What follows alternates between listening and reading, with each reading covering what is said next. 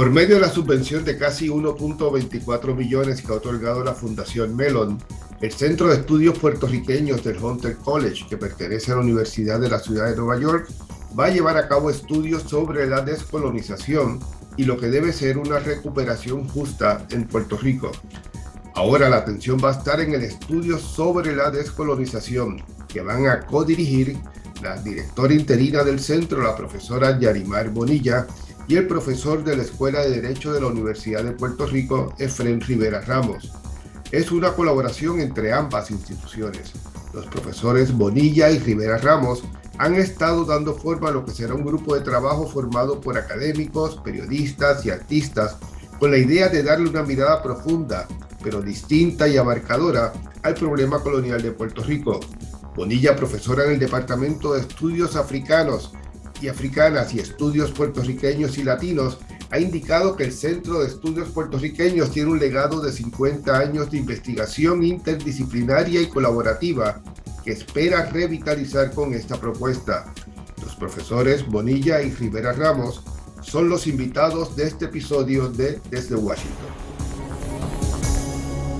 Bienvenidos, profesores Yarimar Bonilla y Fred Rivera Ramos. Eh, primero que todo, profesora Bonilla, explíquenos, ¿qué, ¿qué, es el Centro de Estudios Puertorriqueños?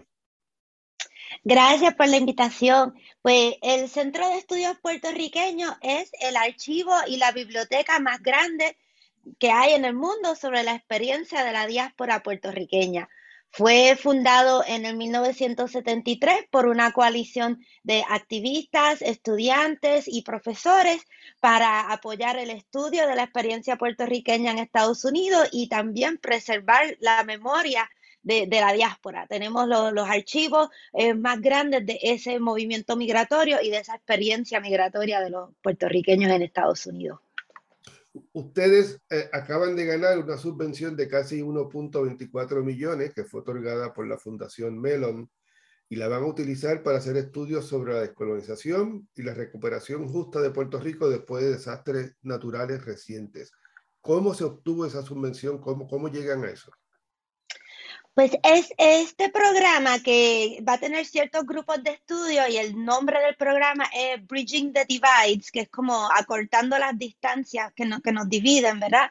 Eh, la meta del programa en general es de unir eh, pensadores y creadores y escritores de Puerto Rico y la diáspora para crear grupos de estudio alrededor de temas urgentes y poder sacar publicaciones colectivas y también hacer recomendaciones, eh, eh, white papers, no sé cómo se dice white papers en español, eh, este, informes de que tengan un peso y pues tenemos la esperanza de poder impactar la política pública y el debate público sobre los temas que impactan a los puertorriqueños de aquí y de allá y de unir los puertorriqueños de aquí y de allá alrededor de esos temas.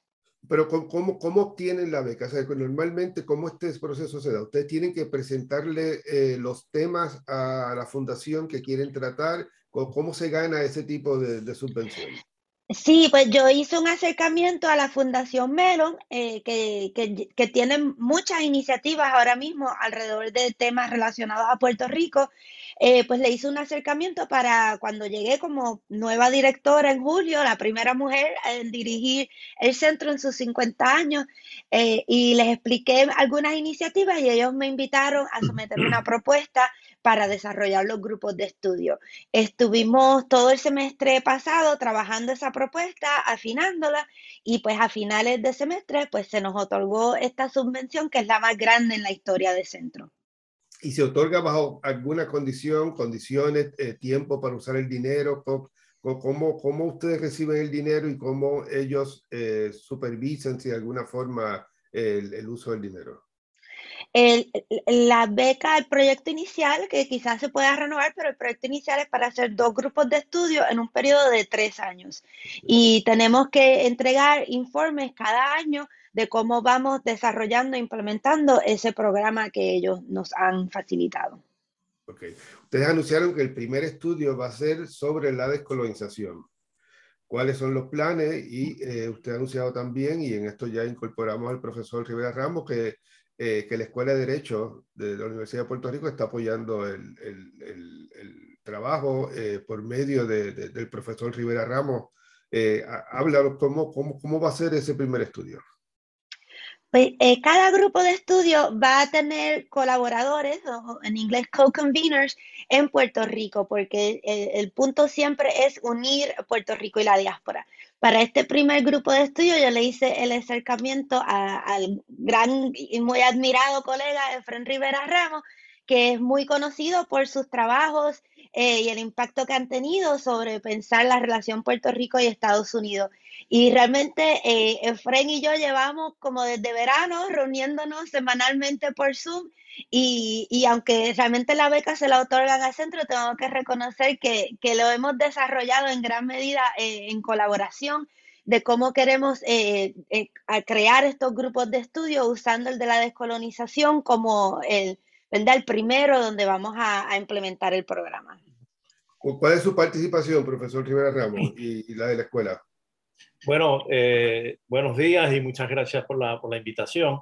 Eh, pues eh, eh, Yarimar me invitó a ser, digamos, coorganizador, lo podemos llamar así, del primer grupo de estudio, que es sobre la descolonización. Eso quiere decir que, bueno, eh, entre ella y yo, pues hemos ido desarrollando el concepto de este grupo de estudios eh, y en hasta este momento, pues mi participación ha sido esa, ¿no? La de, la de eh, tener insumo en, en, en, la conceptualización del grupo de estudio, los temas, la forma de llevar a cabo el estudio eh, bueno, y de aquí en adelante, una vez se lance el proyecto más públicamente y se incorporen los demás colaboradores, pues será trabajar con todos los demás colaboradores en la producción de ese informe final, eh, que es el producto principal que se espera, pero además de otros productos que eh,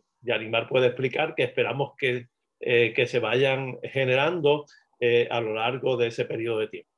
Ok, yo, quisiera que me explicara cómo se hace el estudio, cómo, se lo ponen en marcha y, quiénes pueden participar o cómo se organizan eh, esos grupos de trabajo dentro del comité que va a estudiar el tema de la descolonización. Pues en este, eh, en este grupo eh, de estudio, como, como en los demás, habrá un grupo central eh, de investigadores o creadores que, constituirán el núcleo, el núcleo del grupo de trabajo. Y esos serán de seis a ocho personas, ¿no? Eh, incluyéndonos a, a, Yarimar y a mí como coorganizadores. Luego alrededor de seis personas más, puede variar. Eh, y esos serán personas que tendrán el compromiso de dedicar tiempo sustancial eh, a desarrollar los temas eh, que iremos identificando. De hecho, ya hemos identificado un grupo eh, como de 19 temas posibles que nos gustaría, y quisiera hablar un poquito de eso luego, cuáles son algunos de esos temas. y luego, además de ese grupo central, ese núcleo de investigadores o creadores de 6 a 8 personas, pues también habrá espacio para reclutar otros otras personas que colabora, colaboren en otro tipo de actividades como mesas de trabajo, paneles de discusión, conferencias, eh, trabajos puntuales eh, sobre, sobre algún aspecto particular. Así que esperamos que eh, sea un grupo amplio. ¿Cómo se van a convocar? Bueno, estamos, hemos trabajado una convocatoria que va a salir explicando la naturaleza del proyecto, sus objetivos y las diversas formas de colaborar. Entonces vamos a eh, queremos que esto llegue pues, a, un número de personas sustancial que puedan considerar eh, la posibilidad de participar, que nos expresen en cuanto al grupo central, digamos, eh, al núcleo, pues ahí vamos a pedirle una propuesta, que nos hagan una propuesta de qué, de qué harían como parte de ese, de ese, de ese núcleo de trabajo los demás eh, que quieran participar de otra forma, porque no, no tengan el tiempo o tienen otros compromisos, otros proyectos, pero que pueden participar de forma más puntual, pues también vamos a pedirles su, que nos manifiesten su interés en qué área, qué tipo de actividad, en qué tipo de actividad eh, podrían eh, participar. Y así vamos a ir armando entonces todo el grupo de colaboradores.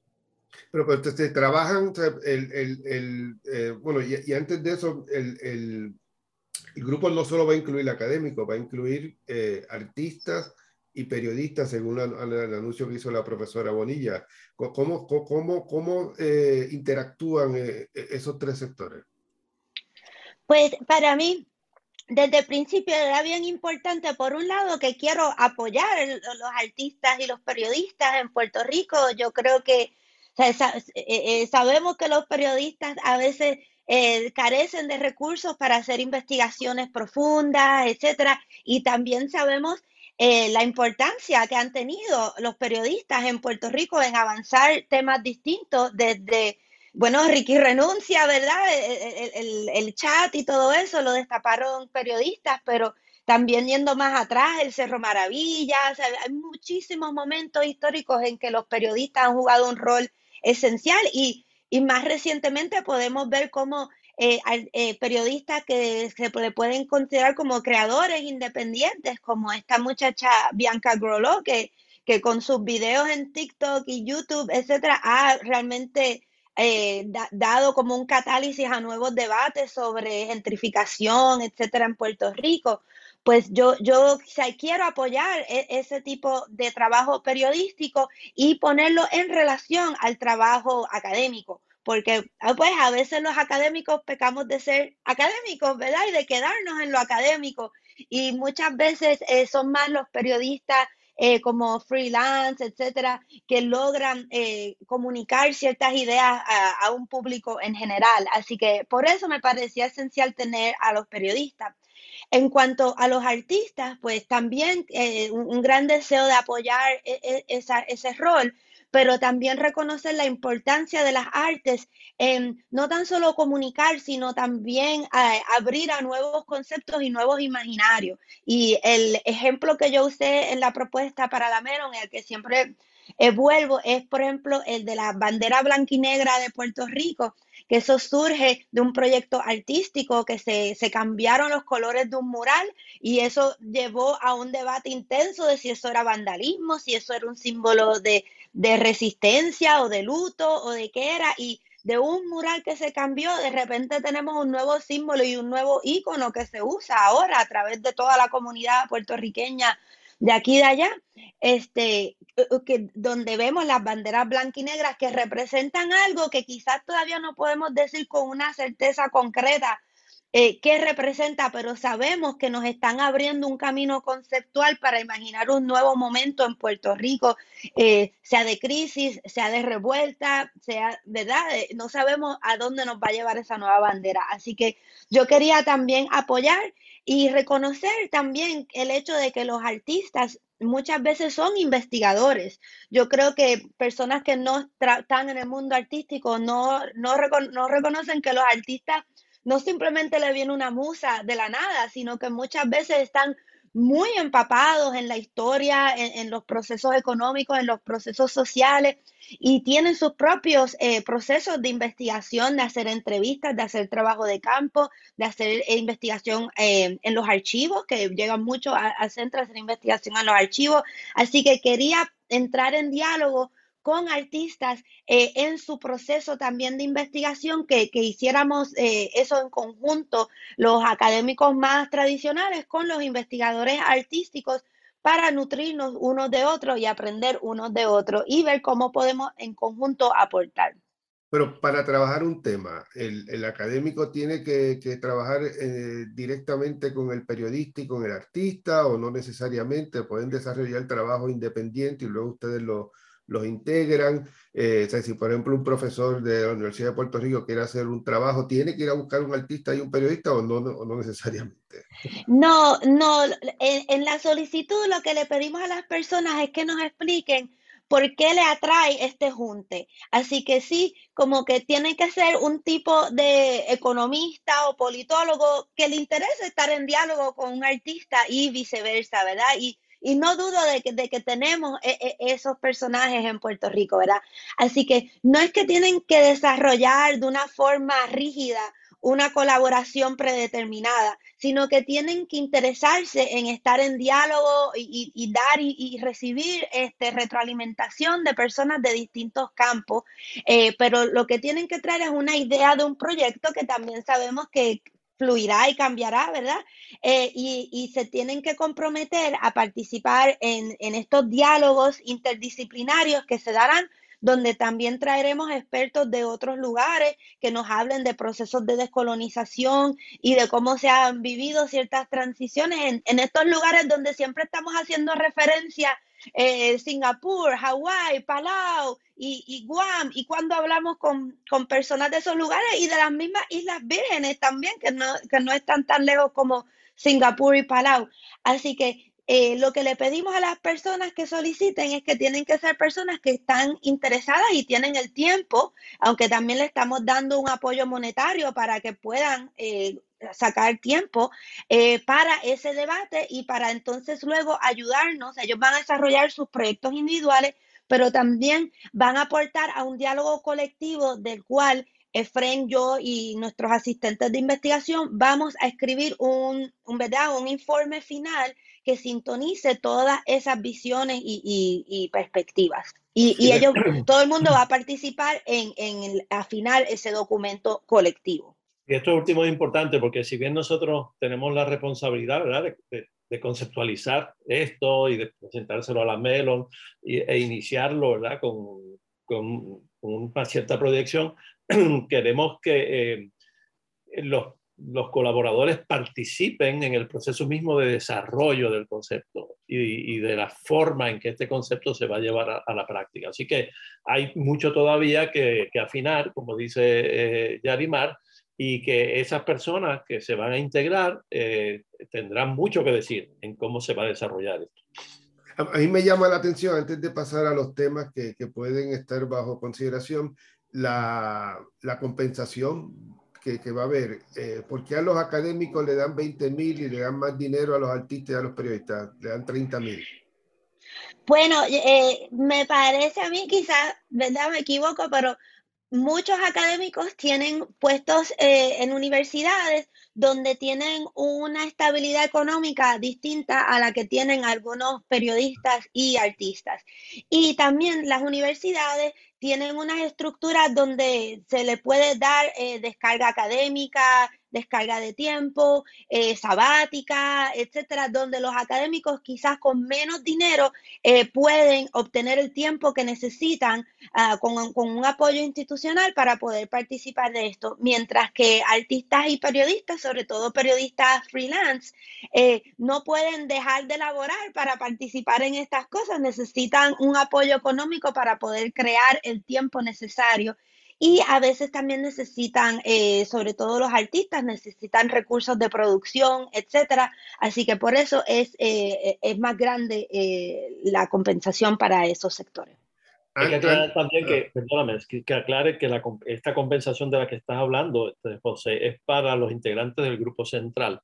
Luego, ah, los demás luego los demás colaboradores que se integrarían en mesas de trabajo, paneles, etcétera, se les compensará pero de otra forma, ¿verdad? De forma puntual por su participación específica eh, en aquello en, lo que colabore.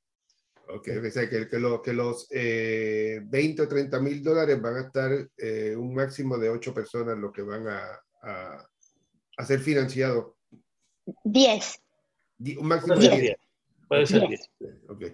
En, en, cuanto a los temas, ustedes eh, vi, vi, alguna, alguna propuesta eh, ¿Qué, temas, por ejemplo, ya han pensado o han, han, puesto sobre la mesa para, esta, para este estudio? Pues mira, eh, ciertamente hay que abordar los temas que tradicionalmente se asocian con esta discusión, como el concepto de autodeterminación, el concepto de soberanía, eh, eh, pero también pues queremos empezar a abordar temas que quizás no, no, no se han abordado en, relación con esta discusión. Eh, por supuesto, eh, pues está la consideración, digamos, de las dimensiones políticas de la descolonización, la dimensión económica, la dimensión cultural, eh, eso habría que abordarlo. La, dimensión cultural, sobre todo, bueno, se habla de ella, pero no, no, no, se, no se ha estudiado de, de, de la forma en que se, han estudiado las otras dimensiones, la política y la económica. Pero hay otros temas, por ejemplo, el tema racial. Eh, ¿Cómo conectamos el tema racial con el tema de la descolonización? El tema del género. ¿Cómo conectamos el tema del género con el tema de la descolonización? Y eso pues hay que pensarlo y hay que, hay que formularlo. Me parece que eh, eh, eh, hay unas... el tema de la educación también, por ejemplo. Pues, hay todo un campo ahí De, de, de, investigación, de examen, de reflexión, que, que, está prácticamente intocado, vamos a decir. y, y nosotros que quisiéramos eh, que parte de este esfuerzo se dedicara a la exploración de esos temas menos explorados en el pasado. El, tema de, la de las transiciones eh, ha, salido a relucir en, la, en, las audiencias más recientes, en lo, incluso en los informes del Departamento de Justicia sobre los proyectos pendientes en el Congreso. Y yo creo que realmente no se analiza de forma independiente eh, o en el Congreso, en los comités desde ese proceso del 89 al 91. Eh, eh, eh, esa es un área que me parece fundamental este, ponerle en manos de los académicos y de los, de los artistas o periodistas, los que quieran examinar el tema, ¿verdad? Digo yo, una visión independiente de esos asuntos, independiente de los partidos políticos. E, exactamente, y eso lo hemos incluido. Ese tema en particular de las transiciones es un tema que debe figurar prominentemente en esta reflexión. Sí, sí, un periodista. Eh, sí, eh, profesora. Y otro tema que creo que es importante porque ciertamente hay muchas cosas sobre la descolonización que se han hablado y se han hablado y se han hablado en Puerto Rico, ¿verdad? Pero algunas de ellas se habla como que en teoría y no sabemos detalles concretos. Y una esencial para centro es el rol de la diáspora. ¿Cuál va a ser el rol de la diáspora en la descolonización? Mucha gente dice, ah, deben tener participación. Ok, ¿qué significa eso? Podemos votar en un referéndum eh, que sea, ¿cómo se dice? Binding, ¿verdad? Eh, y, si, si, la diáspora puede votar, ¿cómo se determina? ¿Quiénes? Primera generación, segunda generación, tercera generación. Y, y el hecho que hay más puertorriqueños en la diáspora que en Puerto Rico, hay un precedente para eso en un, en un proceso descolonizador. O sea, que yo creo que hay ciertas, ciertos aspectos que obviamente en cuando hacen una vista en, en, los recursos naturales, etcétera, en una hora a veces abren unas preguntas que en esa hora no se contestan y nunca se contestan, ¿verdad? Y, y otro aspecto que me parece bien importante, que aunque en Puerto Rico hemos tenido conversaciones sobre la descolonización desde siempre, eh, en Estados Unidos, a veces uno empieza desde cero. Eh, eh, en esas mismas vistas surgen unas preguntas que te, te dan a, entender que dentro de Estados Unidos no piensan en la descolonización porque no se piensan como imperio. Así que también esto se trata de desarrollar unos protocolos para Puerto Rico, pero yo lo veo más como también hablar de la descolonización americana, porque de esa descolonización nunca se habla. Francia y Inglaterra tienen sus tradiciones de descolonización. Uno puede decir cómo lo hicieron, qué protocolos establecieron, qué modelos utilizaron, pero Estados Unidos, como no se reconoce como imperio, pues no tiene una tradición de descolonización. Y pues hay que, hay que, eh, como que documentarla y ver pues cómo se crearon los estados, cómo se crearon las naciones soberanas indígenas ¿Qué relación tiene Puerto Rico a eso? Y cómo también vamos a desarrollar una descolonización en este momento, no en, en los momentos en que se formó la ONU y se crearon los principios, ¿verdad?, de la soberanía de los pueblos, etcétera, que era otro, otro siglo, ¿verdad? ¿Cómo lo vamos a crear ahora? Y, y yo creo que en Puerto Rico también, luego de la crisis económica, el huracán María, los terremotos y también la pandemia, y, y, la, y el, la administración de Trump, para mí que todas estas cosas que han pasado recientemente y o sea, relacionadas a esa bandera blanca y negra que vemos todo el tiempo, eh, indica un nuevo momento. Y con, con, la crisis económica y con la pandemia, la noción misma de soberanía, para mí que, ha, tiene una nueva relevancia. O sea, ¿qué decisiones podemos tomar sobre los desastres y también sobre la salud pública. ¿Y qué rol juega el gobierno eh, ¿verdad? estatal, central de Puerto Rico? ¿Y qué rol juegan los municipios? Porque vemos de más en más un municipionalismo que está creciendo, ¿verdad? Y que, que tienen sus propios, casi sus propios eh, sistemas de salud pública, de rastreos, etcétera. Qué impacto tiene eso en el gobierno de Puerto Rico, ¿verdad? Central, y cómo la gente ve el gobierno de Puerto Rico y ve el rol y la necesidad para ese gobierno. Yo creo que todo eso ha creado un nuevo momento para pensar cuál es nuestra unidad política. Sea, somos, somos de, este, sanjuaneros o somos puertorriqueños o somos estadounidenses o somos, ¿verdad?, americanos del hemisferio. Eh, yo creo que todos estos nuevos retos, incluyendo también el cambio climático ahí, ¿verdad?, nos obliga a pensar las unidades políticas y los lazos y las colaboraciones que queremos tener. Cuando hablamos del estudio de descolonización, yo presumo que no va a haber espacio para que venga alguien a tratar de decir que Puerto Rico todavía eh, no es una, Puerto Rico no es una colonia y que hay, eh, se debe estudiar cómo realmente, a pesar de tener la Junta, si la Junta se va, Puerto Rico deja de ser colonia. Yo imagino que es una mirada hacia el futuro lo que se va a reclamar, ¿no? Sí, eh, por, mi parte, yo creo que ya hay un consenso de que Puerto Rico es una colonia.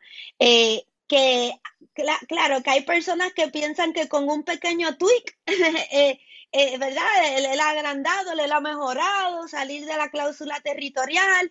Eh, estamos abiertos y, quiero decir de forma bien clara que, que, también este es un espacio donde se va a hablar eh, y darle espacio a la estadidad como una fórmula descolonizadora, que los, los proponentes de esa fórmula descolonizadora tengan un espacio donde se les escuche con respeto, aunque se les va a retar, ¿verdad? Se les va a retar a todos, a los que, a los que creen en un pequeño tweak y también a los que creen que Puerto Rico debe ser una nación mañana, ¿verdad? Pues todo, todas esas perspectivas van a ser escuchadas con, con, respeto, se van a imponer unos protocolos bien serios, sobre todo en los eventos públicos, donde se les dé respeto a todas las visiones, porque eh, para mí lo fundamental es que tenemos que buscar consensos. O sea, no podemos seguir en estas divisiones que de afuera también nos dicen, ah, no vamos a cambiar nada en Puerto Rico porque los puertorriqueños no están de acuerdo y no saben lo que quieren. Así que yo sí creo que hay unos temas bien claves en los que estamos de acuerdo de lo que queremos, eh, acceso a educación, acceso a salud, o sea, toda una serie de cosas que es lo que define una fórmula política, ¿verdad? Y que entonces lleguemos a un acuerdo sobre una visión de, de qué es lo que queremos desarrollar y cómo se llama eso y cómo, cómo nos ponemos de acuerdo para conseguirlo, ¿verdad? Así que eh, no hay espacio para quienes digan que en Puerto Rico no hay problema, no hay que hacer ningún cambio, estamos bien. No, para ese, ese grupo, pues se puede ir a otro grupo de estudio. Nuestro grupo de estudio reconoce y parte, el punto de partida es que sí hay que hacer un cambio político en Puerto Rico y que tenemos que ponernos de acuerdo y crear un consenso eh, general sobre cuál es ese cambio político. Profesor, el, el, el tema de la estadidad eh, en el independentismo genera debate de si es o no una forma descolonizadora. Bueno, pues yo creo que porque ese debate hay que tenerlo. Eh, y entiendo los que, bueno, algunos piensan que sí y, y, han estado dispuestos a participar en procesos en los que la, la estadidad es una alternativa, ¿verdad? Eh, si uno está dispuesto a participar en un proceso como ese es porque reconoce que, eh, que puede ser una fórmula descolonizadora. Eh, y hay quienes no, y, y, esos que, que, opinan que no, pues también pueden tener una, una, cierta base al pensar que la, estadidad, que la estadidad como se concibe en Estados Unidos no necesariamente resuelve los profundos problemas eh, de una sociedad colonizada, ¿verdad? Eh, y, que, y, eso hay que mirarlo, porque eh, por lo menos desde mi perspectiva, desde mi punto de vista, el tema de la descolonización va más allá de la cosa puramente jurídico-formal, ¿sí? de cuál es la fórmula jurídica, política, con que se va a tratar de resolver este problema, porque como, como ya otros pensadores en el pasado no, no, nos han eh, ilustrado, el problema del colonialismo es un problema profundo que, que va más allá de lo jurídico-político, que incluye lo económico, que incluye lo social, que incluye lo cultural, que incluye lo psicológico inclusive. Este, y, y, y, en ese sentido, lo que habría que, que plantearse es qué es lo que hace ¿Qué es lo que hace la estabilidad como solución con estas otras dimensiones. Eh, por ejemplo, ahí está el tema de, los derechos culturales. O sea, ¿cómo, se maneja el tema de los derechos culturales de los puertorriqueños y las puertorriqueñas, tanto los, los, que vivimos en Puerto Rico como los que están en la diáspora? ¿Cómo se maneja eso desde la estadidad? ¿Eh? Eh, el tema del idioma, el tema de, la identidad, todos esos temas están ahí. De modo que esto, lo de la estadidad no solo es un problema de si vamos a tener dos senadores y, cinco o cuatro o cinco representantes o si vamos a poder votar por el presidente. Hay unos problemas mucho más profundos que hay que analizar. No es eh, que partamos de la premisa eh, de que eso va a ser la, idea inviable, sino la premisa de la que partimos es que todo hay que analizarlo. Todo hay que analizarlo, todo hay que ponerlo sobre la mesa. Eh, y analizarlo con seriedad. De modo que cuando en algún momento eh, eh, se inicia un proceso serio de verdad de descolonización para Puerto Rico, los, todos los participantes, los de la diáspora y los de acá, todas las personas tengamos criterios, tengamos información, tengamos conciencia de, de, de, la multiplicidad de, factores que están involucrados en esto. Por eso, al final, lo que nosotros pretendemos es como producir eh, quizás una especie de, guía que le permita a las personas interesadas, sean académicos, sean artistas, sean políticos, sean legisladores, sean gente del pueblo, etcétera, eh, tener algunos puntos de referencia que les pueda decir, estos son los problemas, estos son los asuntos que hay que atender, estas son las, las posibles formas de atender este asunto en particular. ¿verdad? Eh, estos son los problemas de esta forma de, atender esto, estas son las ventajas. Es decir, que sea eh, un, referente eh, que le permita a la gente tomar sus propias decisiones, por supuesto, pero que sea serio, informado, eh, bien documentado. a eso es a lo que aspiramos. El, no, el tema, el tema del estatus, en los últimos, ¿verdad? Este, más de tres décadas, más allá incluso de, de, del 89 al 91, ha, ha, sido impulsado realmente eh, principalmente desde Puerto Rico, ¿verdad? Este, el, el, y el, y el, yo siempre me planteo si, si es posible generar interés en, en, Washington sobre el tema del estatus eh, sin que el Congreso y eh, la Casa Blanca sean los promotores eh, reales del proceso. Y lo digo por, por el término que tiene el Congreso, ¿verdad? La Cámara de Representantes, las sesiones, dos años. Eh, ¿Es posible realmente resolver el debate del estatus político de Puerto Rico en dos años?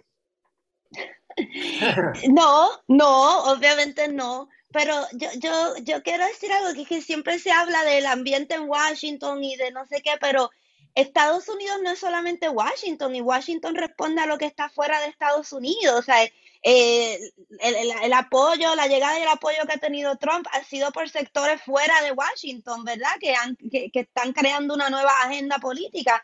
Pues igualmente yo creo que Washington responde a lo, a lo que está, se está debatiendo y lo que está pasando en el resto de la nación. Y desde el huracán María y, cada vez más, eh, hay un interés increíble eh, del público estadounidense en aprender y saber sobre Puerto Rico, sobre todo personas progresistas eh, quieren saber pues qué es lo que deben apoyar, ¿verdad?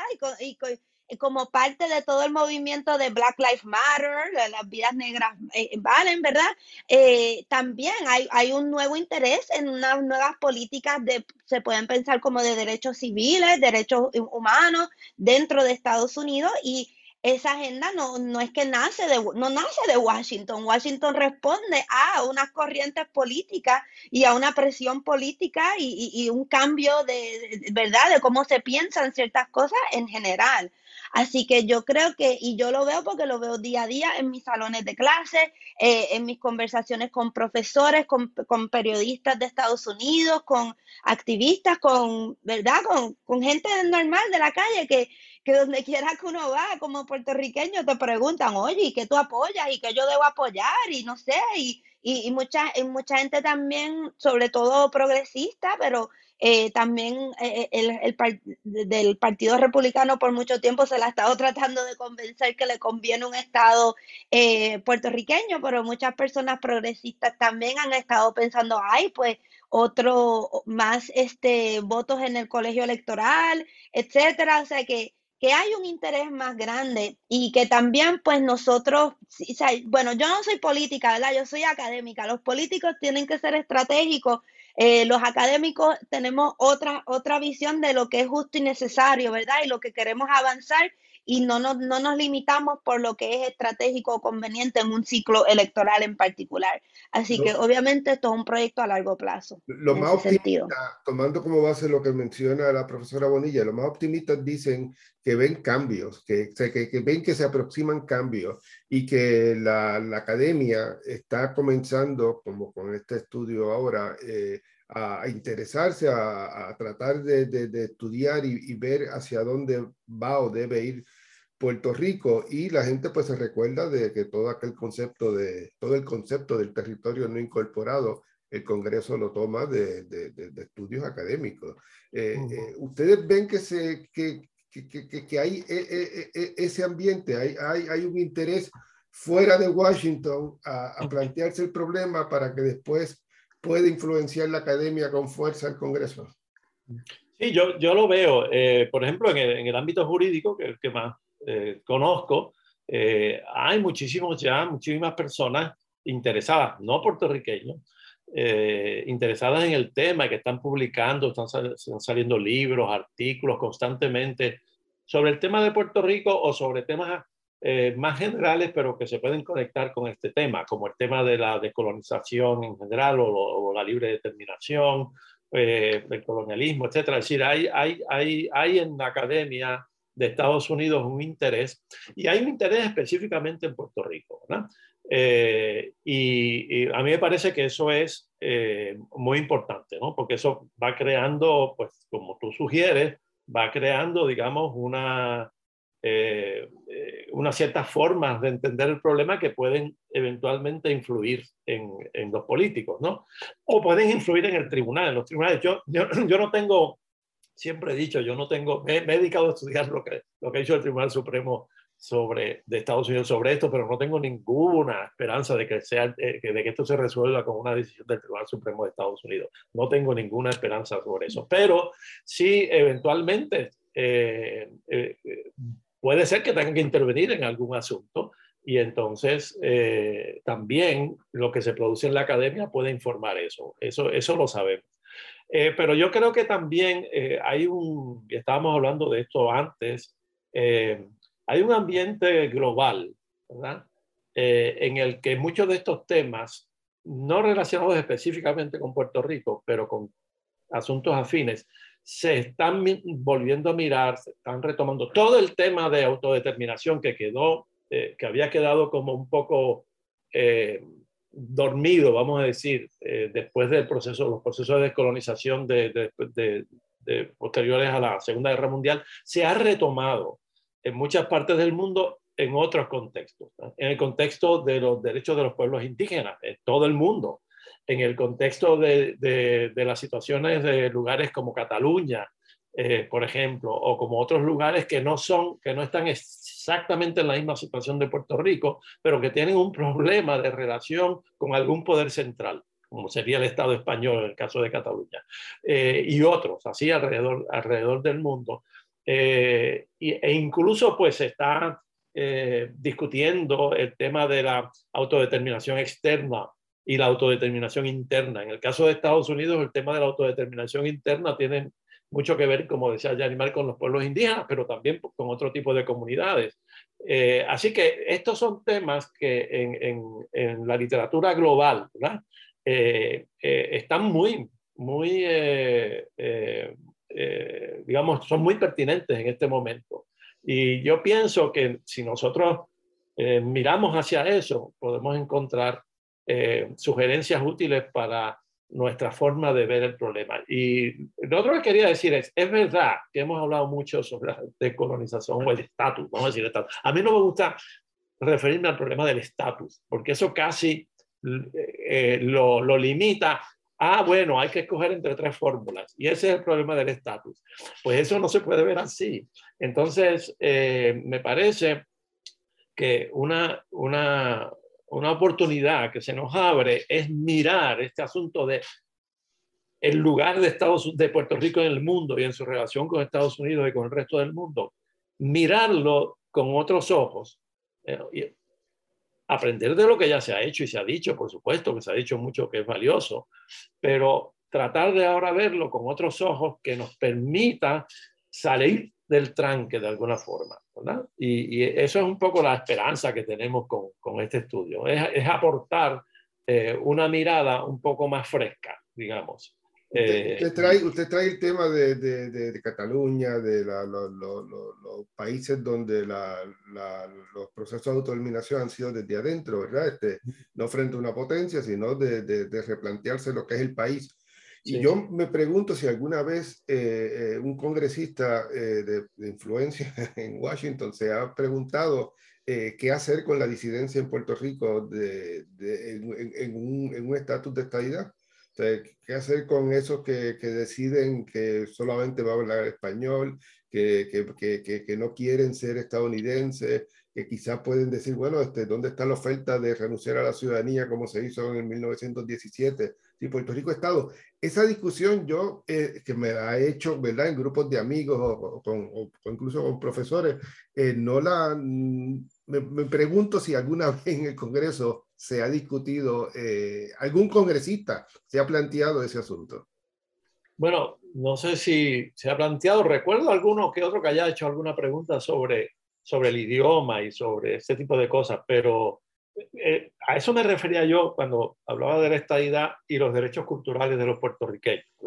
¿Qué, ¿Qué, tipo de derechos culturales vamos a poder eh, reclamar dentro eh, de un país como Estados Unidos, eh, que por más que digan que es multinacional, sin embargo tiene una aspiración eh, a la homogeneidad cultural, digamos.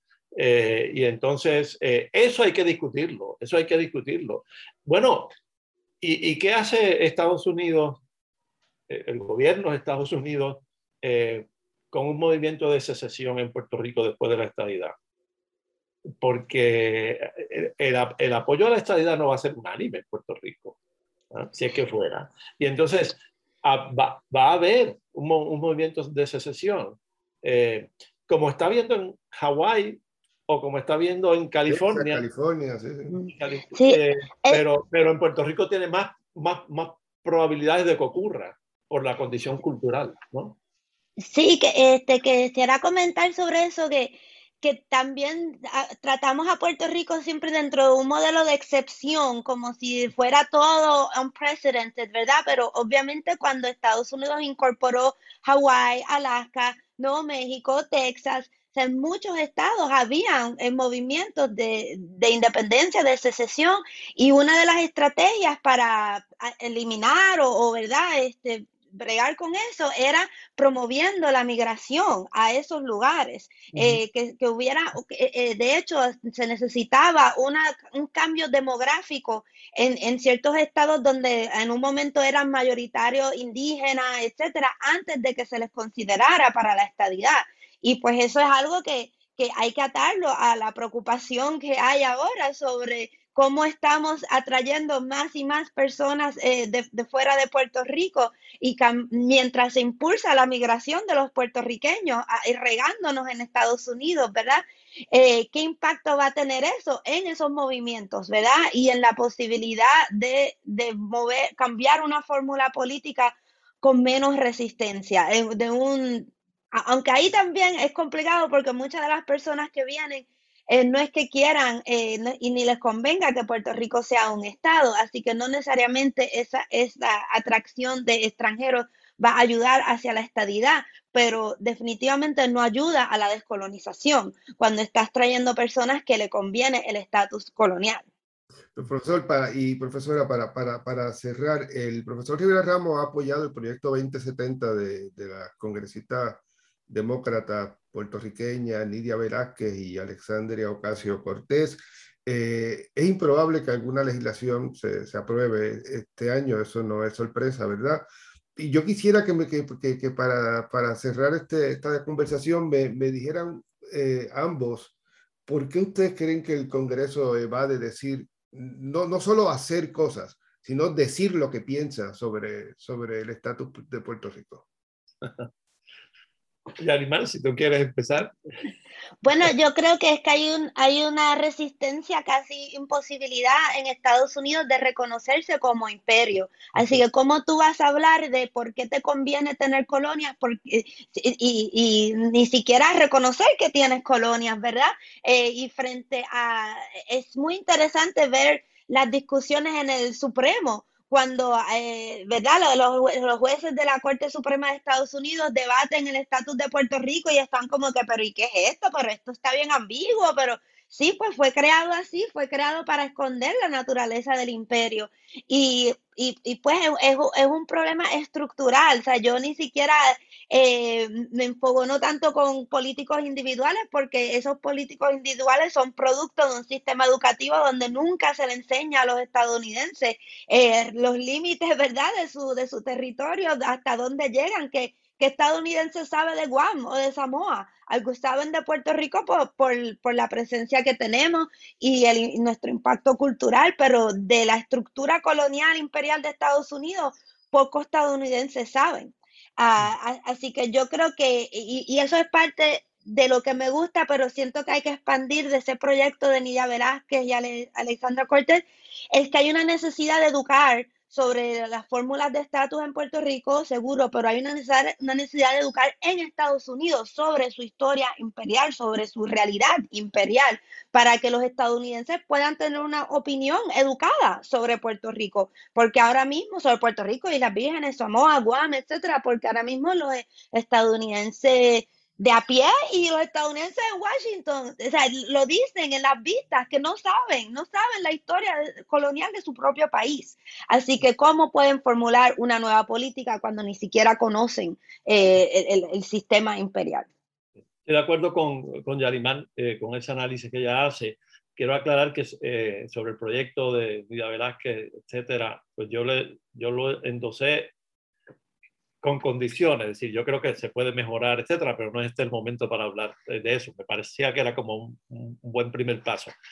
Pero eh, vuelvo a lo de lo que plantea Yarimar, es que a mí me parece eh, que aquí eh, está un factor ese que ella plantea, ¿no? De que Estados Unidos no se concibe como un poder imperial. Este, y Estados, la palabra colonia desapareció de la discusión pública en Estados Unidos a principios del siglo XX Hubo, había gente que hablaba de que Estados Unidos era un país imperial, que tenía, no debía tener colonia, etc.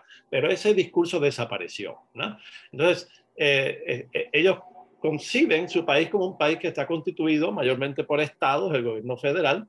Entonces, por ahí, por ahí, de forma como accesoria unas cosas que llaman territorios, donde estamos nosotros.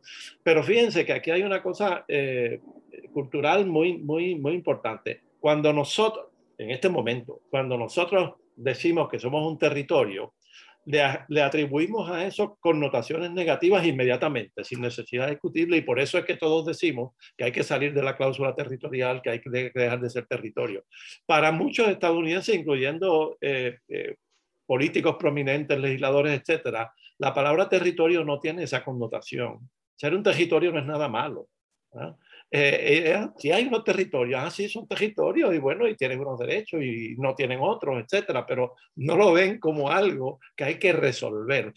Eh, estábamos hablando de, de, estas vistas que se hacen en, en el Senado o el Congreso sobre la situación de los territorios, pero muchas veces no se hacen para plantearse si deben dejar de ser territorios o no, porque ese territorio es algo malo, es ver qué ellos hacen con esos territorios desde el punto de vista de, financiamiento, desde el punto de vista de política pública, desde el punto de si les tienden o no les hay, o qué sé yo, ¿verdad? O sea que para ellos eso no es un problema. ¿eh? Entonces, eso es parte de lo que, eh, eh, eso es una de las de los divides, que como decía Yarimar, que, tenemos que tratar de, cerrar, en el sentido de que generar incluso un mismo lenguaje, ¿eh? porque nosotros no entendemos cómo es que un país como Estados Unidos eh, quiere tener colonias, ¿verdad? Primero que, que no, no, entienden que, que, esto es una colonia o que los territorios son colonias. son territorios y los territorios han existido en Estados Unidos desde su fundación. Hay que, eh, Estados Unidos se creó teniendo un gran territorio que era el territorio del noroeste y de ahí en adelante siguió teniendo territorios y territorios y territorios que eventualmente fueron eh, estados, la mayor parte, y uno que se hizo independiente que fue Filipinas. Bueno, pues entonces, eh, pero la palabra territorio en, en, el inconsciente o el consciente estadounidense no genera las reacciones adversas que genera en nosotros. Y eso hay que empezar a entenderlo. Por eso, y eso hay que entenderlo porque uno siempre tiene que tener en cuenta cuál es la actitud mental, ¿verdad? De, de aquellos a quienes uno le, le habla. Si uno dice, no, es que somos un territorio y tenemos que salir de esto, para nosotros eso es perfectamente, eso es lo, lo moralmente exigible. Para ellos no. Entonces, eh, me parece que eso es parte, parte del problema. Lo otro es que me parece que, que como país eh, imperial, vamos a decir, eh, ¿por qué ellos tienen que plantearse motu propio que, que tienen que salir de posesiones que tienen y que les generan algún tipo de beneficio, sea, sea geomilitar, sea político, sea económico, sea como, como, como lugar de inversiones? ¿Por qué se lo tienen que plantear? ¿verdad? O sea, eso hay que hacer que se lo planteen. Eh, y entonces, y, con esto quisiera terminar. Eh, nosotros no tenemos ninguna ilusión de que un grupo de estudios sobre descolonización va a descolonizar a Puerto Rico, ¿verdad? Nosotros lo que queremos es producir eh, elementos de juicio, criterios, información. Eh, eh, yo estoy convencido de que esto, la descolonización de Puerto Rico será el fruto de procesos políticos en los que estarán involucrados muchos actores, no, no únicamente actores políticos, y esto es una parte del estudio, queremos ver cómo la sociedad civil, la llamada sociedad civil puede participar en esto, cómo la, la sociedad civil puertorriqueña, los distintos elementos de esa sociedad civil pueden participar en un proceso de descolonización, sin necesariamente ser absorbidas por, por los partidos políticos, ¿verdad? Eso es algo que no se ha explorado. En otros lugares sí. Eh, yo conozco bastante bien el, caso de Cataluña. En, en Cataluña, eh, la sociedad civil catalana está muy inmersa en los reclamos de, de, de autodeterminación, de independencia, etc. Hasta el Barça como organización está metido en eso, ¿no? O sea que, eh, eh, y eso también hay que estudiarlo. Ahora, eso esos son movimientos políticos, fuerzas políticas en movimiento. Eso es lo que va a producir finalmente esto, no, no nos llamemos engaño. Ahora, esas fuerzas políticas en movimiento se beneficiarían de tener estudios bien hechos, serios, eh, con recomendaciones, sugerencias, etcétera, eh, eh, que puedan ayudar en el proceso. Y eso es a lo que nosotros aspiramos. Bueno, profesora Yarimar Bonilla, directora interina del Centro de Estudios Puertorriqueños, profesor Fren Rivera Ramos, profesor de la Escuela de Derecho de la Universidad de Puerto Rico, muchas gracias por su participación en el podcast desde Washington. A ustedes amigos sigan en sintonía con los podcasts del nuevo día. Hasta luego.